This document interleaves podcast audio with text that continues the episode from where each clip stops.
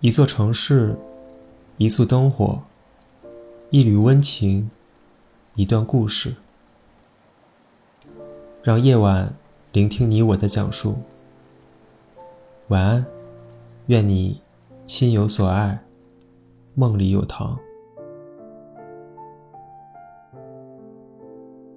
晚安，小队，伴你入睡。这里是队长。今晚带来的是小阿然的投稿。愿你我是彼此难得一见，却一直惦念的人。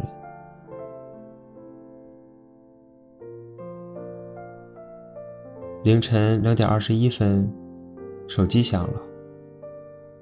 睡眼惺忪的我，看着手机屏幕上那两个再熟悉不过的字眼：周周。怎么了？这么晚你还不睡觉吗？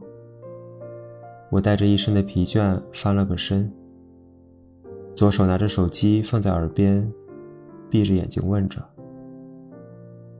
电话的那头沉默了良久，他长长的叹了口气，才开了口：“我离婚了。”大脑在这一刻猛然间清醒了过来，我努力张开眼睛。看向通过落地窗偷摸溜进来的大街上的霓虹灯光，它们伴着窗帘的晃动，一闪一闪的。思绪在这个时候不由得飘了出去。记忆里的周周，身材纤细，一米七的高个，一头如瀑布般的黑色秀发滑落耳边。弯弯的柳眉，清澈明亮的瞳孔前，是一副金色圆框边的眼镜。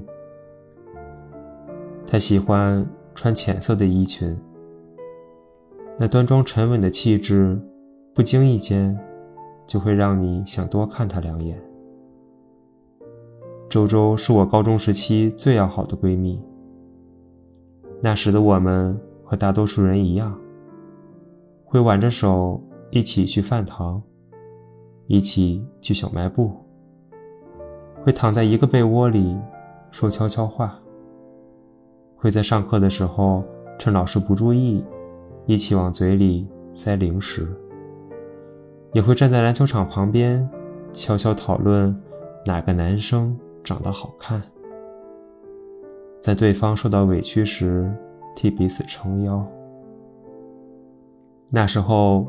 班主任也时常打趣我们说：“我看你俩就应该是一个妈生的才对。”那个时候总觉得时间过得很慢，慢的像个过马路的老头，让人着急。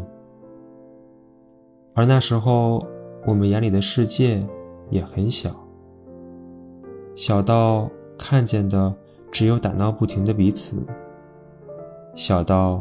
走过最远的路，就是学校到家的距离。我坐起身来，攥着手机，小心翼翼地问：“你还好吗？”